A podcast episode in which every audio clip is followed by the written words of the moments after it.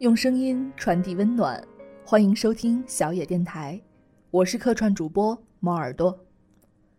甲骨文台湾区前总经理李少棠说：“被骂是一种能力。”是的，不管你想不想接受，现实环境就是如此。面对委屈时，你真的不需要太在意旁人的眼光，只要记得永远对自己负责。胸怀是委屈撑大的，人生在世，注定要受许多委屈。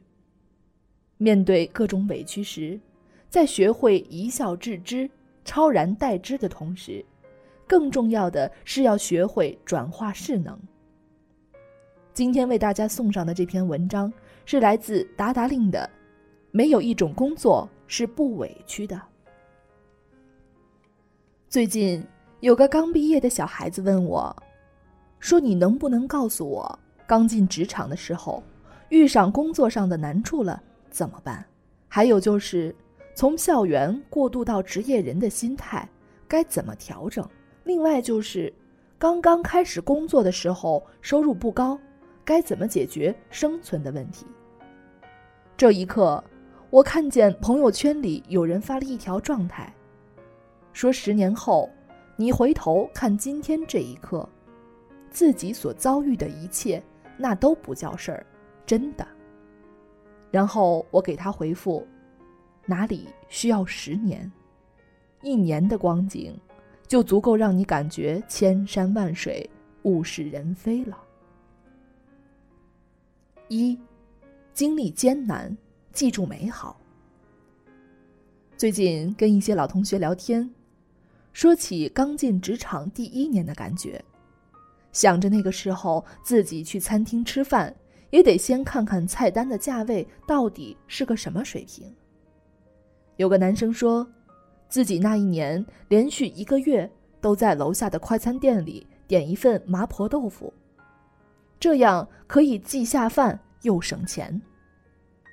或许，你以为我要说的是一个逆袭的故事，可是我要说的，如今这个状态是，这个男生。如今依旧不是花钱大手大脚的人。他已经积攒了几年的工作经验跟人脉，如今遇上了很好的投资人，开始自己创业了。只是如今的他，每次请我们吃饭的时候，已经不是需要像当年那样斤斤计较菜价的那个男孩了。也就是说，他心里不慌了。回到前面那个刚毕业的小孩问我的问题，我本来一开始的回答是想告诉他，说你得熬，熬过去就好了。用我闺蜜的话来说，只要你没死掉，就一定能过上好的生活。我还想用尼采的那一句：“那些没有消灭你的东西，会使你变得更强壮”来安慰这个小孩。但是想了一会儿，我就删掉了这刚打出来的一排字。然后我敲出了另外几个字回复他：“没有一种工作是不委屈的。”这句话不是我说的，是很多年前我看《艺术人生》有一期采访了我最喜欢的奶茶刘若英。朱军问他：“为什么你总能给人一种温和、淡定、不急不躁的感觉？难道你生活中遇上难题的时候，你不会很气急败坏吗？”刘若英的回答就是：“那是因为我知道，没有一种工作是不委屈的。”很多人都知道，刘若英在出道前曾是他师傅。就是著名音乐人陈升的助理。刘若英在唱片公司里几乎什么都要做，甚至要洗厕所。她跟另外一个助理两人一周洗厕所的分工是一三五和二四六。这另一个助理的名字叫做金城武。往事回忆的意义在于，总是会让人记住的是美好的那一部分。至于其中的艰难，也总会被岁月所弱化。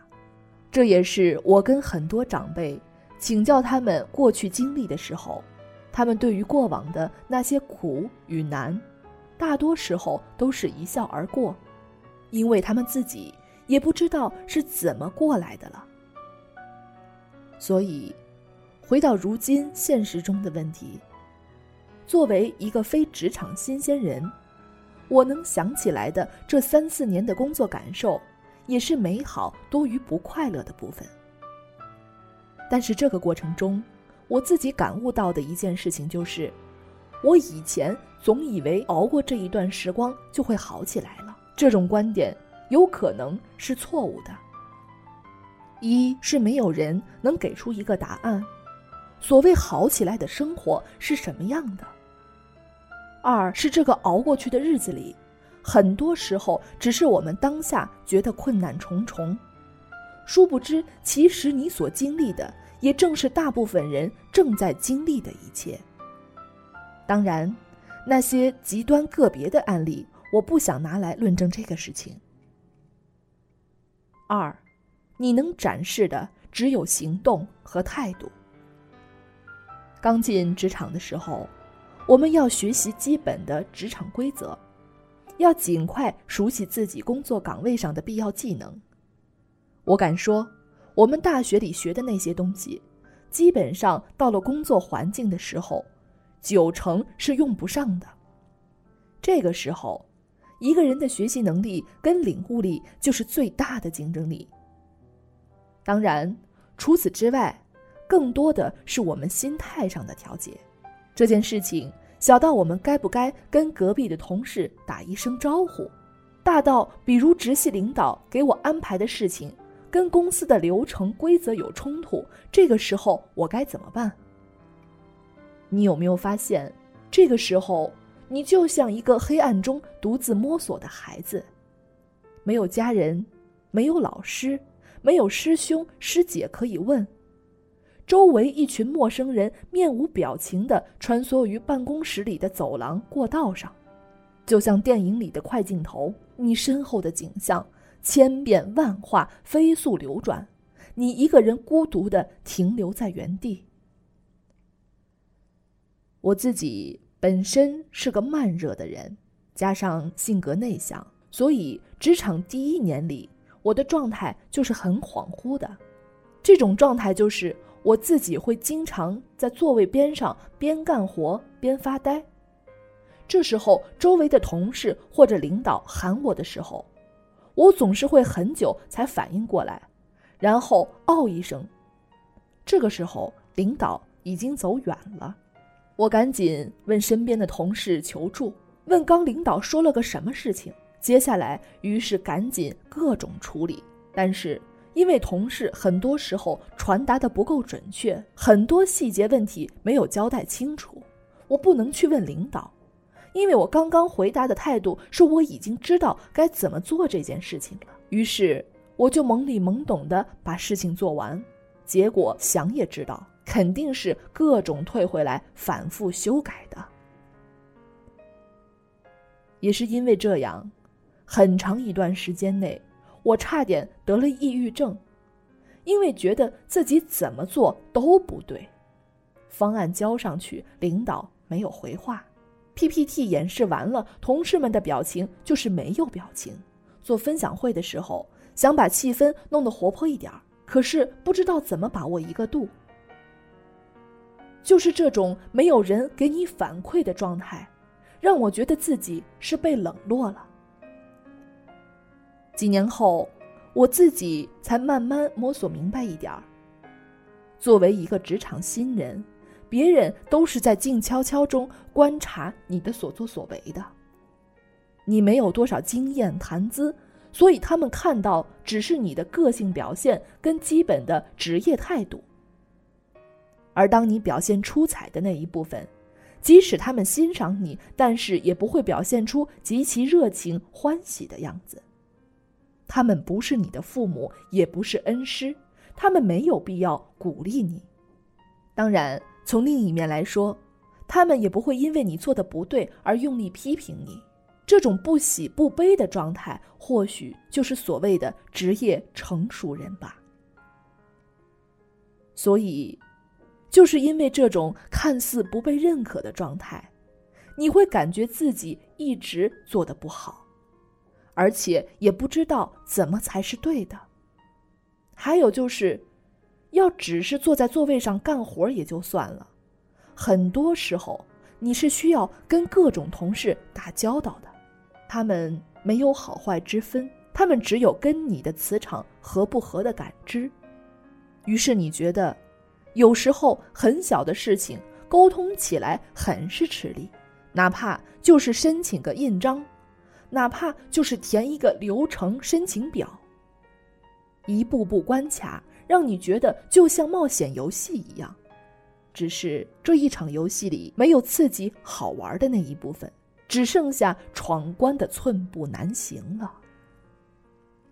三，每个人都在熬，但你要主动学，这也是几年后我才明白这一点。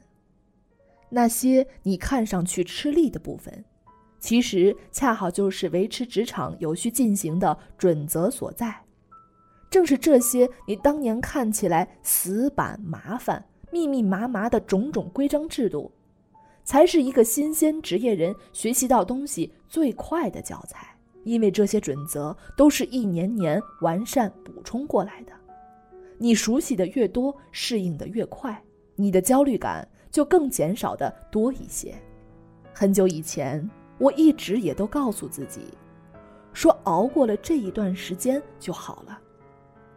但是我慢慢发现，“熬”这个字已经不能带给我力量了。我渐渐意识到，当我职业上开始有积累，我期待自己可以管理一个团队，接一个好的项目。这个过程中必然就涉及到很多我以前没有接触过的部分。比如如何构架团队的任务，如何跟其他部门的同事打交道，比如说要预估项目能否按时完成的风险，这些种种，比起以前那些刚进职场的小委屈，不知道要复杂多少。而我也开始知道，那个坐在我对面办公室里的领导，他每天需要考虑整个部门的协调状况。那个每天早出晚归的 CEO，他需要跟投资人说服各种前景跟趋势，他还需要面对各种错综的媒体关系，外加各种其他跟我国有关部门的打交道。那个在这一秒里的大爷，或许就是下一秒里别人面前的孙子罢了。四，创业比工作更委屈。我身边最近多了很多出来创业的朋友。以前我觉得这是一件很牛逼的事情，但是时间长了，我也开始辩证的看待这些事情。那些有想法、有思路、有策略的创业者，大部分都是不慌不忙，一步一步慢慢完善，而另一部分人。纯粹就是为了那一句“再也不在公司里干的比狗还累了”就跑出来了。结果，自己组建团队的时候发现，不是几百个难处，而是没有终点的难处。因为你早上醒来的第一件事情，已经不光是要养活你自己，而是你还有手下的一批人。于是。那些他们以为自己曾经向往的自己当老板多自由的想法，瞬间就没有了。这个世上哪有什么绝对的自由？不过是脚上带着铐链跳舞的表演者罢了。我在一个创业论坛上认识了一个北京的创业者，他的朋友圈状态每天都是一边给自己打鸡血，一边想执行方案。有一天夜里，我看见他还在加班，于是我问他一句：“你这么辛苦，值得吗？”他的回答是：“我一开始就知道，作为一个创业者，你既要有叱咤风云、高瞻远瞩的格局跟视野，你也得有一个能弯下腰当宜家搬运工、装修办公室桌椅，以及种种类似清扫垃圾的农民工的心态。”否则，你就不要来谈创业了。他还告诉我，无论你是一个创业者还是职业人，你会发现每个阶段都有对应的难题，每个角色都会有对应的难题。这个世界不会因为你是一个打工的，就让你的苦多一些，也不会等你成为一个老板的时候，你的牛逼就会多一些。那些纳斯达克敲钟背后的重重苦逼，是媒体包装出来的幻想里永远不会写出来的。是的，在我的判断里，他就属于那一类理智型的创业者。这种人，即使在创业路上走不下去了，角色换成一个职业人，他也不会是糟糕到哪里去的人。五，都在为更好的生活坚持着。我每隔一段时间就会跟我的闺蜜去美容店做按摩。每次到了那样的场合，其实我有很多的不适应，因为我发现有些顾客总是对服务员呵斥来呵斥去的，我觉得很是不解。闺蜜跟我解释说，这是因为他们在自己的工作上各种受气，很多压力，来到这里就是为了放松的。觉得自己在这里就是大爷了，于是对服务员稍稍不满意，就各种大声叫嚣了。说起来，我是个很怂的人。每次去按摩的时候，那些看上去比我年纪还小的姑娘，每每问我力度够不够，我基本上都会说可以了。当他们小心翼翼地试探能不能跟我聊上天的时候，我总是第一时间想办法打开话匣子，不让他们尴尬。无非就是聊聊新闻，聊聊老家那些事儿，这些也都是我愿意说的。我跟闺蜜说，我们不能像那些顾客一样态度这么恶劣。我们就是从职场新人过来的，我们知道每一份工作的难处与不容易。就像我们去餐厅吃饭，上菜慢了一些，催一催也就算了，没必要小题大做。我们改变不了别人，但至少我们可以在自己身上把持好基本的礼仪这一关就好了。有一次，一个按摩的姑娘告诉我，说下个月就要回老家不做了。于是我问她为什么，她说，自己的弟弟去年考上大学，需要帮交学费，自己没什么学历，只能出来做这一份工作。现在。老家的经济好一点了，所以就不想在这里上夜班这么辛苦了。后来，我渐渐发现，每隔一段时间我去到这一家美容店，按摩的姑娘们都会换一批新的面孔。于是我开始明白，她们跟我一样，也是慢慢从新人过渡到成熟人，解决了基本的生存问题后，再去寻找更好的出路。于是又有一批新人进来，如此循环。六，不奢求极致，只需慢慢变好。我一直觉得，这个世界上从来就不会有极度逆袭的事情。那些我们所听到的从屌丝一个翻身变土豪的事情，大部分是因为媒体的夸大化了。在我所认识的人里。那个当年请我们吃饭也要看看菜单价钱的男同学，即使如今已经开始创业了，他也依旧是张弛有度的用好每一分钱。那个我在旅行路上认识的，手上已经十几个项目的投资人大叔，他也需要谦逊耐心的在自己的那个圈子里运营更大的一盘棋局。没有谁比谁轻松如意，不过是用着自己的努力，把自己当下的这一个难题干掉。不过是在错误中积攒经验，让自己下一次的决定多一点胜算罢了。这三四年的时光下来，我依旧挣扎在职场中，依旧挣扎在生存线上。我不会告诉自己过了这一段就好了。如今。我会告诉自己的就是，若人生真需要有这一段路要走，我宁可这些委屈分摊到每一个日日夜夜。这样哪怕有一天我真的取得了那么一点点成功，也不至于喜出望外、得意忘形，因为我知道，这本来就是长时间一段努力顺其自然而来的结果罢了。当然，如果这条路上有人与你同心，那么这份委屈可能会变得少一些、淡一些。就像我喜欢的一个大叔昨晚朋友圈里说的那一句：“和高人聊天，最大的收获不是获得了什么秘诀，而是知道哪些弯路可以避开。”同样的道理，这些过来人，以及或许我有一丁点儿资格作为另外一波过来人的身份，我所能告诉你们的就是，没有一种工作是不委屈的。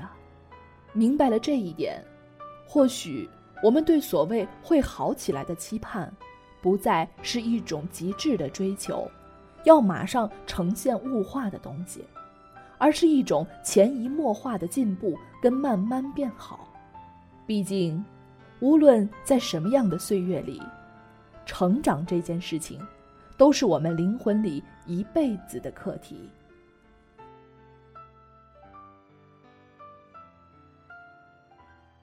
本节目由小野电台提供，用声音传递温暖，感谢您的收听。